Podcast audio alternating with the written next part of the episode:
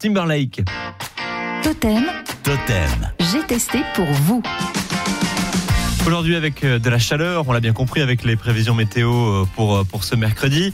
Elle est toujours écrasante, cette chaleur. Alors on va se mettre un peu au frais, direction le musée, avec euh, le musée de Nipouèche à Rodez, en compagnie d'Olivier Camas. Et voilà, j'arrive devant le musée de Nipuèche. Je rentre dans la première salle, la salle du bas, qui abrite les œuvres du euh, sculpteur. Et devant une petite vitrine, au fond de cette salle, je retrouve Aurélien Pierre, le directeur des musées de Rodez. Bonjour. Bonjour. On est là devant une vitrine qui est très importante pour euh, Denis Puech parce qu'il a notamment une petite figurine. Oui, il y a une petite sculpture qui représente un jeune berger et qui est vraiment intéressante pour parler de Denis Puech puisque c'est un enfant du pays qui, euh, ben, très jeune, est plutôt destiné à devenir berger. En gardant les troupeaux, euh, ben, il va se prendre déjà de passion pour la sculpture avec son petit couteau, etc. et commencer à représenter des petits personnages dont on a un exemple ici. C'est une œuvre qu'il a réalisée il y a une douzaine d'années. Alors on va parcourir ensemble, si vous le voulez bien, les, les statues pour nous arrêter devant une autre œuvre et qui a une importance, elle aussi, capitale. Pendant près d'une dizaine d'années, il va étudier à Paris en espérant, ce qui est à l'époque une forme de reconnaissance et qui ouvrait la porte à beaucoup de commandes publiques, d'avoir le Grand Prix de Rome, qu'il va avoir avec cette œuvre qui représente Maisance blessée. Et grâce à ce Grand Prix, euh, il va pouvoir partir donc euh, à la Villa euh, Médicis à Rome et accéder aux premières commandes publiques. Comment on peut qualifier son style? Alors son style, de par son enseignement aussi et ses goûts, est relativement académique, c'est-à-dire qu'il va vraiment répondre aux goûts d'une époque, qui sont des œuvres donc qui sont principalement empreintes de réalisme dans le traitement des formes, dominées aussi par beaucoup de sujets qui sont liés à l'Antiquité. À partir de là, il va avoir une vraie reconnaissance, hein, l'institut, etc.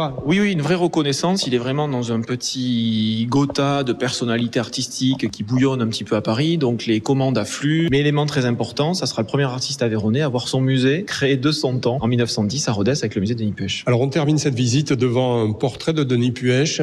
Pourquoi aujourd'hui, après avoir connu finalement la gloire, il est euh, pour le moins méconnu, peut-être même oublié des Aveyronnais eux-mêmes Parce que l'art de cette époque est peut-être moins reconnu et moins apprécié. Et donc on termine devant euh, ces euh, sculptures, euh, c'est doux, c'est fin, c'est euh, finement sculpté. Après tout, l'art, ça peut parler.